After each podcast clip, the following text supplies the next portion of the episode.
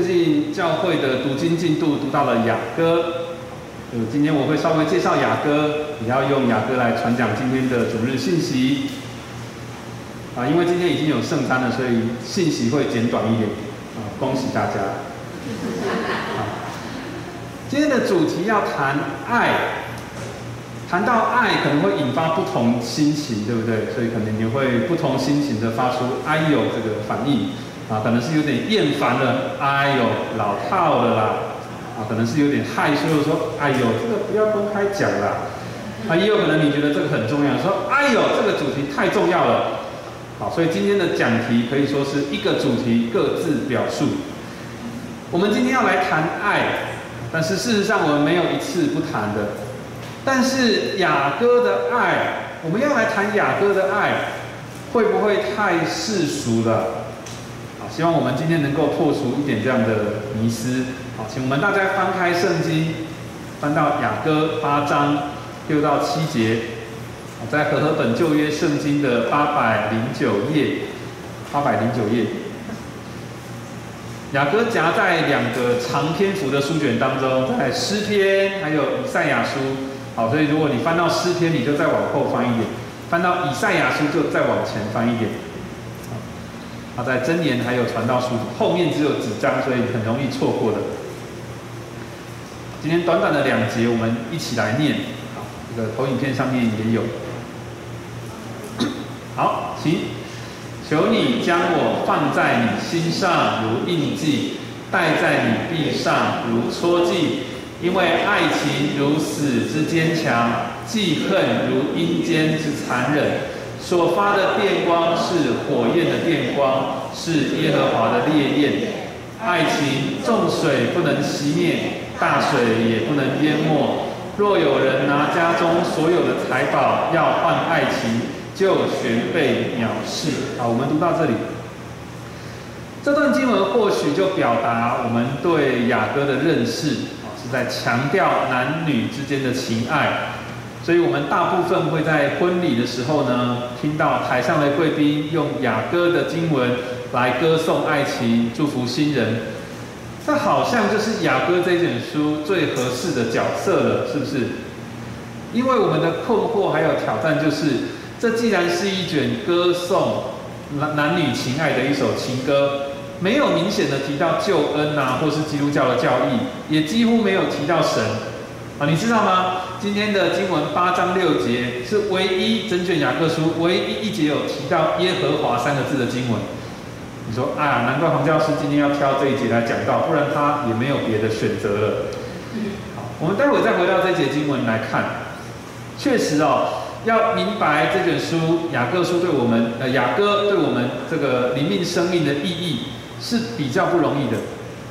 但是我们相信一件事情，就是整本的圣经既然是指往基督，指向那个完全的救赎，向我们传讲很纯粹的律法还有福音，那么就算雅歌好像只是男女在彼此传达亲密跟喜爱的一首情诗，我们也还是可以从当中找到一条通往基督的路。近代的研究比较倾向。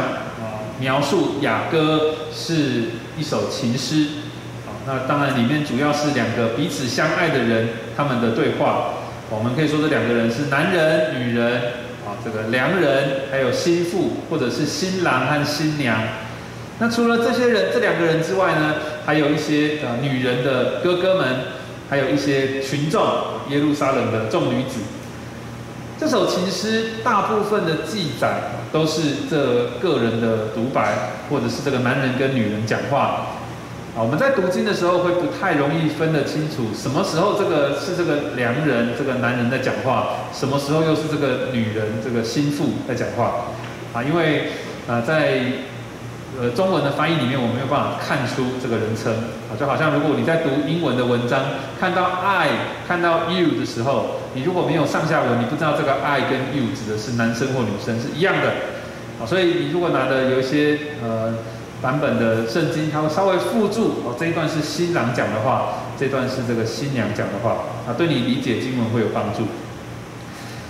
啊，雅歌这首情诗，它就是充满了很迷人的画面，还有想象的空间。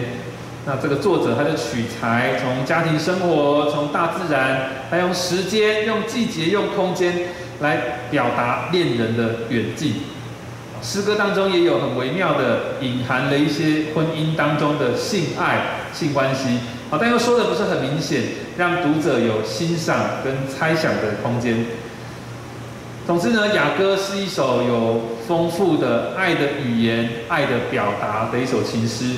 我们可以在里面找到不同的啊爱的方式，比如说里面的男人跟女人用了蛮多表达爱意的言语，他们彼此对话，他们跟恋呃他们的恋人、爱人表达欣赏、浪漫，哦，他们用很美丽的词汇来描述对方，啊，像一章九到十一节就说：“我的佳偶，我将你比法老车上套的骏马。”我将你比作法老车上的骏马，你的两腮因发辫而秀美，你的颈项因珠串而华丽。我们要为你编上金辫，镶上银钉。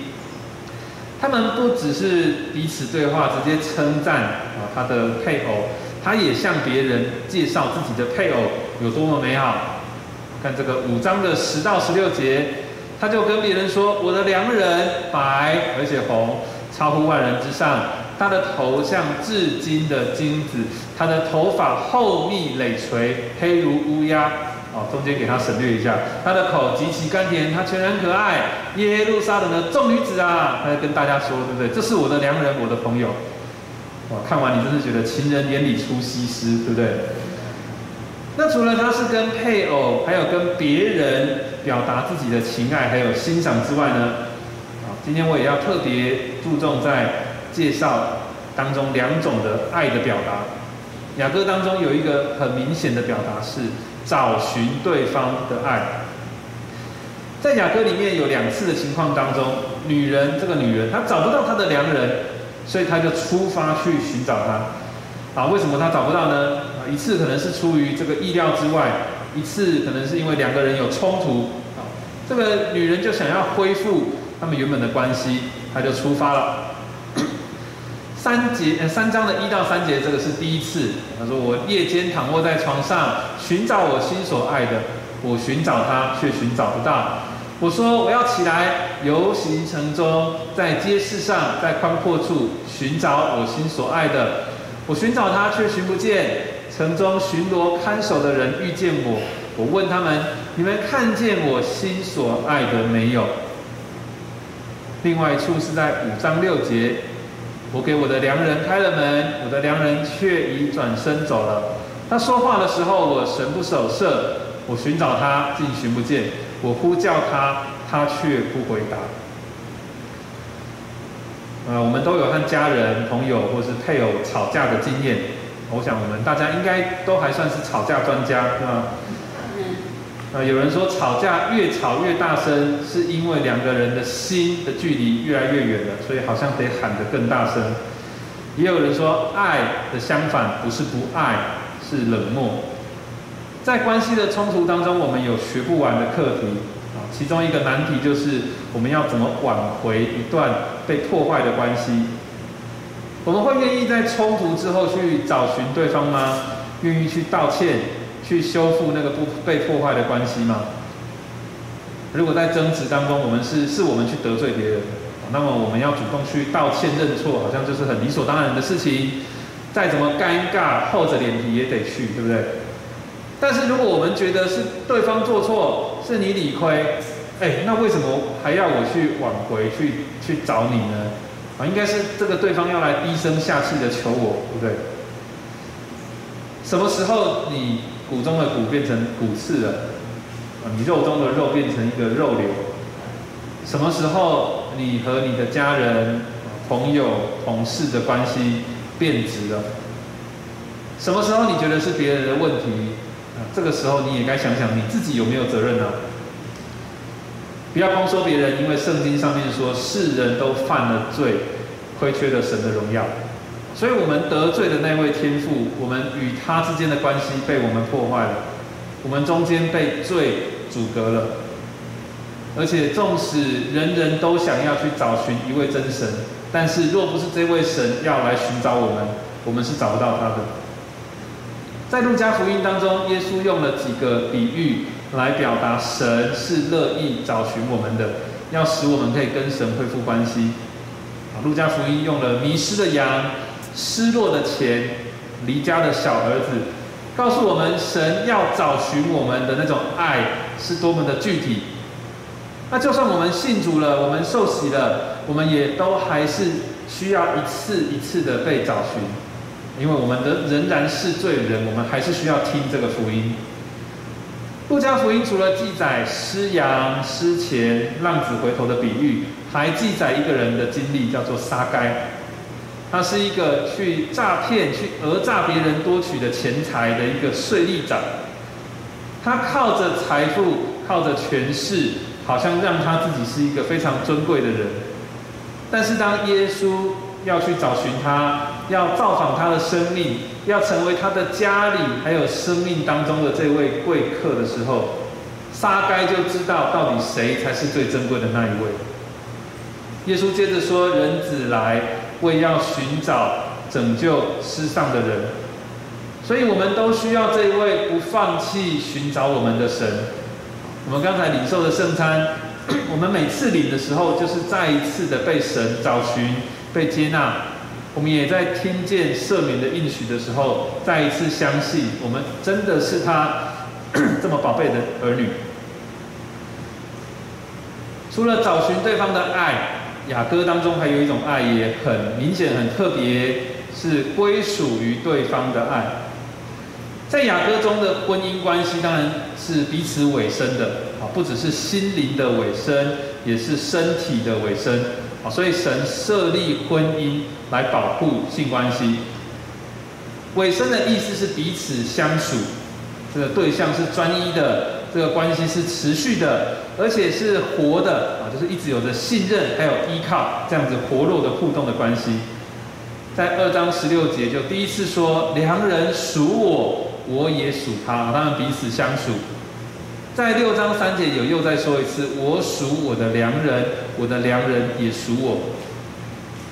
在恋爱关系当中，还在恋爱的时候，其实也在学习尾声，只是这种尾声还不是很完全，心灵尝试着彼此归属，可是身体却不能够彼此归属。直到进入婚姻之后，不只是心灵彼此归属，身体也是彼此归属。在婚姻这样的尾声关系当中，不应该容得下第三个人。所以在今天的经文当中，我们看见这里说到对男女之爱的这个最可慕的表达，哇，好像是烈火非常强烈的火焰。这里说到耶和华的烈焰啊，其实是把烈焰这个这个希伯来文字后面多加了一个神的耶和华的短称，啊，所以是用来形容这个火焰是非常非常的强烈的。爱情有如有如这个强烈的火焰啊，是大水无法熄灭、无法淹没的，也不能有任何的财宝来交易、来去买卖。八章六节的前面这两行是希伯来文诗歌的平行的诗句，我们这个中文的诗歌也常常有平行的，对不对？所以印记跟戳记其实是同一个希伯来文字。啊就是雕刻过的印章，或者是用金属做的印章。嗯，大家都有印章嘛？印章是要做什么的？上面有你的名字，对不对？好，用来标示这是我的财产，或是我这是我的所有权。哦，或是你在一个正式文件上盖章，表示这是我同意的，这是我我答应的。啊，九月开学，我们家就是要上孩子要上学，所以我们在前一天晚上就要带着小孩，在他的每个东西上都要贴那个姓名贴纸。啊，铅笔那个彩色笔盒要贴，彩色笔还盖，彩色笔盒盖打开，里面每一个彩色笔也都要贴，啊，不然那个没有名字的东西到学校可能会引发一些争执。你的东西你会贴名字或写名字，那经文里面呢，这个女人就要她的向她的心爱的良人发出这个呼吁，好，要把她对良人的所有权向大家公开，啊，要盖印章在她身上。这里写的心和手臂虽然是身体的不同部位，那要表达的意思就是一样，就是你是属于我的，你要告诉大家你是属于我的。爱情如死之坚强，记恨如阴间之残忍。哇，这里好像写的有点偏激了，是不是？是不是讲到你爱一个人，爱到甚至失去性失去性命，这个爱都是很值得？还是说这个你最好不要背叛我，不然我的嫉妒会就是我会做一些可怕的事情？是指这个危险情人、恐怖情人吗？这个爱情如死之坚强的意思是什么？那个死亡其实是我们最难以抵抗的敌人。当我们生命如同这个烛火慢慢的消逝啊，像这个后面的蜡烛越烧越短啊，有几个礼拜前这个蜡烛烧的特别快，这一支比这一支还要快，忽然那个结束之后，突然剩下一点点。当死亡临到我们的时候，我们没有办法拒绝，这是死亡的坚强。所以这里就在夸饰的说，哇，这个男女之间的情爱比死亡的诠释还要更厉害，可以胜过死亡。记恨如阴间之残忍，又是在说什么？啊，我们先看记恨这个字就好，先不要被这个中文的翻译影响。这个字是在指说啊，它是一种很强烈的情绪。啊，这个很强烈的情绪是从哪里来的呢？就是当一个人对某一个人事物非常非常的渴求的时候所产生的。啊，比如说你很想要拥有某一种才能啊，你很想要拥有这个财别人的财产啊，或是拥有某个人，听起来说这不就是嫉妒吗？但是在在一般我们讲嫉妒这个字，我们我们中文的翻译觉得它是一个负面的，啊，但是在希伯来文里面这个字啊，这个字卡纳卡纳这个字其实有有三个不同面向的意义。第一个意义其实它是比较没有没有呃好或坏的，它就是纯粹描述人活着的时候会有的一种情绪啊。比如说在传道书里面就说，他们的爱、他们的恨、他们的嫉妒早就消灭了，在日光之下所行的一切事情，他们都不再有份了啊。这些爱啊、恨啊、情绪啊这些都没有了，因为你死了嘛，对不对？好，所以第一种是表示人活着的特征之一，这个卡纳。第二种意义是比较比较有贬义的，就是描述这种比较有攻击性的、敌对性的、破坏性的一种情绪。基本上就是我们比较容比较理解的那个嫉妒。真言说：愤怒为残忍，怒气为狂澜，唯有嫉妒，谁能敌得住呢？就是第二种，就是我们比较容易理解的嫉妒。第三种意义，这个卡纳其实讲的是比较积极正面的意思。它表达的是你你对你这个很专注的所爱的人的一种狂热，所以圣经里面有有时候把这个卡纳翻译成为热心或是火热。在诗篇六十九篇九节就说：因我为你的殿这个圣殿心里焦急，如同火烧，并且辱骂你人的辱骂都落在我身上。啊，另外一个译本翻译的比较有趣，他说：因为这为你殿的热心把我烧的急死了。啊，很有趣，对不对？好，那这是第三种比较正面积极的意义，就是这个那个情感是，因为我很爱你，因为我很看重你，所以我随时非常警惕着我们的关系，我也随时准备好要出击去找到谁在破坏我们的关系。那卡纳这个字的变化型，如果是用在神的身上，那是更不一样的。在呃。这个出埃及记跟生命记里面总共也才出现五次，这个翻译我们比较熟悉的祭邪的，我们说神是祭邪的神，祭邪者，这个祭邪就是卡纳这个字的变化型。所以当以色列民去敬拜别的神，威胁到这种关系的时候，这个嫉妒，这个卡纳就是从负面的方式、惩罚的方式来表达。但是当以色列受到别的国家欺负的时候，这个卡纳就用正面的方式呈现神要拯救，所以卡纳的正面的意义是你的神是为你而战争的，神为了我们的好处，他是充满着警惕，随时要出击的。因为神的儿女的好处不在这位神之外，我们要在这位神之外找到更好的是没有的，因为我们是他的儿女，除了这个世这个世界上除了他没有更好的。所以神对我们的爱是这么的专注，他不要别人来破坏这个关系啊，不要别的东西来取代了我们对他的依靠，因为神知道他绝对足够胜任这个角色。在《基督徒的自由》这个著作马丁路德写的啊，路德这样说，他说：“基督这富足而敬虔的新郎，娶了一位贫乏邪恶的娼妓为妻。基督是富足的、完全敬虔的这位新郎。好，那请问这个贫乏邪恶的娼妓为妻啊，是谁啊？好，不要看别人，就是我们，对不对？好，将他啊，这个新郎从将他从一切的罪恶当中救赎出来，且用自己一切的美善装扮他。”这样，他的罪再也不能除灭他，因为他们都担在基督身上了，被他吞灭。他有了自己的丈夫，基督的义，能够自夸为己所有，并可以面对死亡和地狱，蛮有信心的用这公义抵挡他的罪孽，说：虽然我犯了罪，但我信从的基督却没有过犯，他的一切属我，我的一切也属他。正如新娘在雅歌所唱的：“良人属我，我也属他。”就在今天信息的最后，我们要把最后这句经文给讲完。这个记恨如阴间之残忍，这个更好的意思的理解是说，这种尾声与对方的热情，那种正面意义来解读的这种嫉妒，就好像阴间一样的坚固。翻译成坚固会比残忍好一些。什么叫做阴间是很坚固的呢？这到底是什么意思？还是不是很好懂，对不对？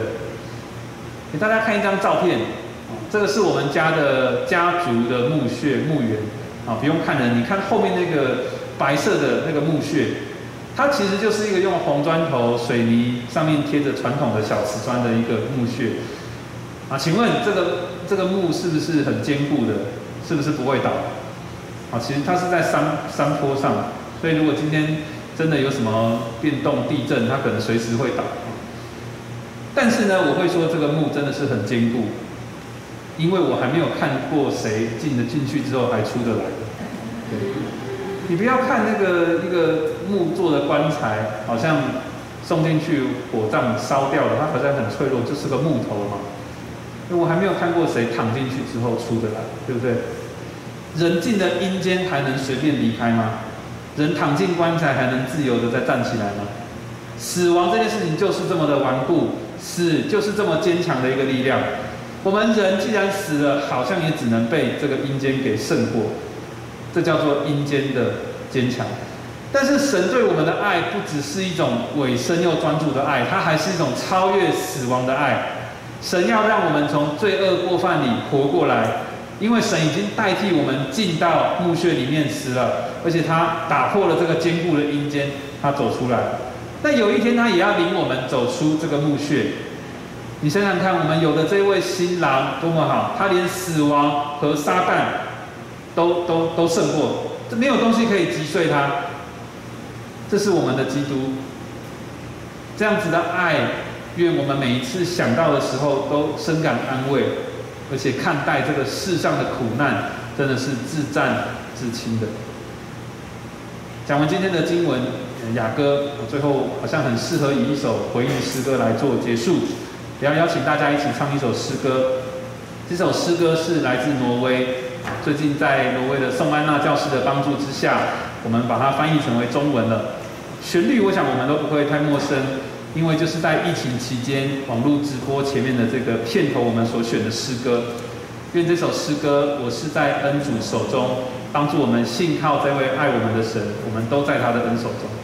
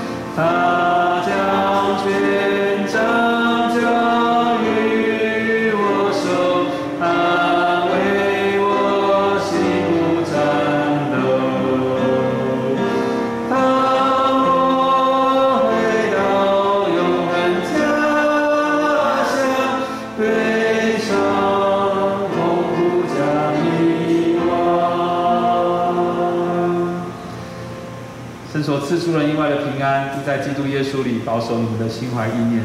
你们弟兄姐妹，我们请起立。